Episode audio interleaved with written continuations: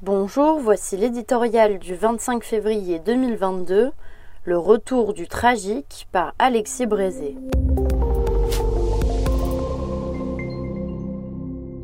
Nous ne voulions pas y croire. En dépit de tous les signes, ces troupes russes massées aux frontières, ces mises en garde américaines de plus en plus précises, ces appels au secours des autorités ukrainiennes, nous ne voulions pas nous résoudre à l'idée que Poutine irait au bout de sa logique folle. Il n'oserait pas. Il n'aurait pas le cynisme de déchirer tous les traités, de fouler aux pieds les principes internationaux. En plein XXIe siècle, il ne prendrait pas le risque de refaire de l'Europe un champ de bataille. Il a osé.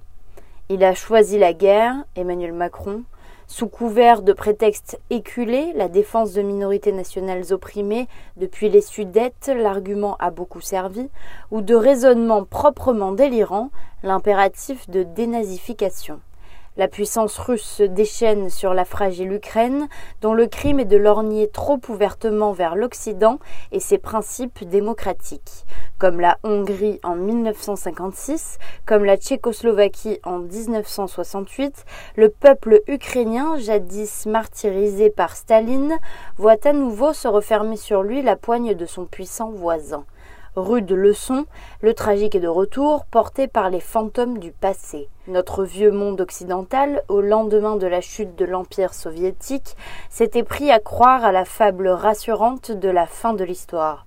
Les attentats du 11 septembre lui avaient fait mesurer l'inanité de cette espérance en lui assignant, avec l'islamisme radical, un nouvel adversaire. Voici aujourd'hui qu'il découvre que l'ennemi d'hier n'a pas disparu et qu'il n'a jamais été si menaçant. Les choses seraient-elles allées autrement si les Occidentaux, au lendemain de la chute du mur, s'étaient imposé une certaine retenue plutôt que de recruter dans l'OTAN la totalité des ex-pays de l'Est? Si en 1999 ils n'avaient pas redessiné militairement les frontières de l'ex-Yougoslavie, on peut toujours le soutenir, on ne pourra jamais le prouver. En attendant, c'est une nouvelle guerre des blocs qui commence. La première s'était soldée par la défaite totale du camp soviétique. Vladimir Poutine, qui rêve de rester dans l'histoire comme le restaurateur de la grandeur russe, a délibérément choisi de déclencher la seconde pour laver cette humiliation historique en rétablissant un système de sécurité qui ne tolère aux frontières de la mère patrie que des régimes vassaux et des États croupions. Saurons-nous l'arrêter? L'arrogance russe se nourrit de notre faiblesse. Si Poutine s'est lancé dans cette entreprise, c'est fondamentalement qu'il savait qu'au-delà des belles déclarations et des menaces de sanctions qui n'ont jamais dissuadé personne, nous n'avions ni les moyens militaires, ni la volonté politique de l'en empêcher. À l'heure de la montée des périls, le débat mériterait d'inspirer chez nous les candidats à l'élection présidentielle.